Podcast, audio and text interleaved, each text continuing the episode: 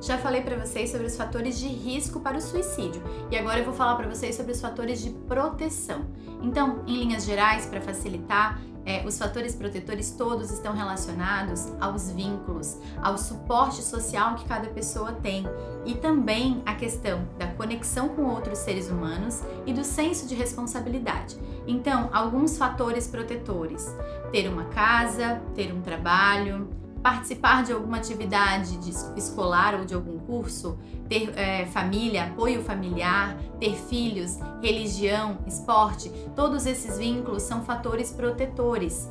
É, vejam, para a gente pensar ainda fim a nossa vida, a gente tem um amplo senso de falta de propósito em estar vivendo, em não ver motivo para acordar. É assim que os pacientes costumam falar. Então, se você tem, né, um vínculo importante com as pessoas do seu trabalho, da sua escola, da sua família, da sua religião ou do esporte que você pratica, você mesmo que esteja vendo as coisas de uma maneira mais cinza, como de fato acontece na depressão, inclusive tem estudos científicos sobre isso, que os pacientes deprimidos de fato enxergam menos cores que as pessoas normais, eles estão enxergando a vida mais em tons de cinza, se mesmo assim você tem essa conexão com as pessoas, você acaba pensando em você e no, no, sofrimento dessas pessoas queridas. E aí você repensa e se dá mais uma oportunidade para tratamento. É por isso que todos esses vínculos são fatores protetores e que o oposto são os fatores de risco. Lembra que eu comentei que não é uma questão de preconceito, é um dado estatístico? Pessoas solitárias tendem, né, têm um risco maior para suicídio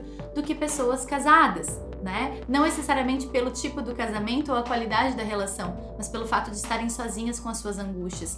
Isso é algo que precisa ficar muito claro. O paciente que pensa em suicídio, normalmente ele está se sentindo muito solitário. Às vezes tem pessoas ao redor, mas não pessoas com as quais ele consegue se abrir. As pessoas que são mais caladas ou que até pelo próprio processo depressivo ficaram mais introvertidas, têm muita dificuldade de conversar sobre as angústias e os problemas. E aí problemas pequenos às vezes passam a ser grandes. É por isso que a gente ouve essas histórias, né? Ah, alguém cometeu suicídio e foi porque brigou com a namorada ou porque perdeu o emprego. E a gente ouve por aí na rua as pessoas comentando e julgando, né? Nossa, que besteira, vai ter outras meninas, vai ter outro namoro, vai ter outro trabalho. É fácil pra gente falar isso quando a gente não tá usando esse óculos cinza da depressão. E a vida não é uma competição, cada um sente de uma forma diferente.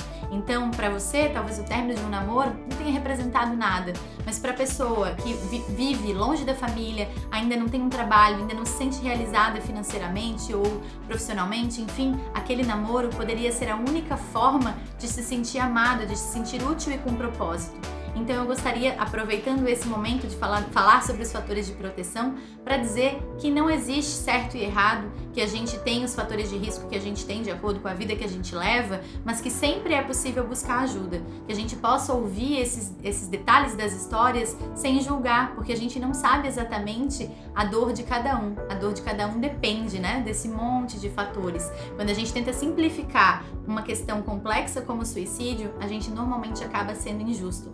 Então eu faço esse apelo que a gente seja mais gentil com as nossas palavras para as pessoas que sofrem.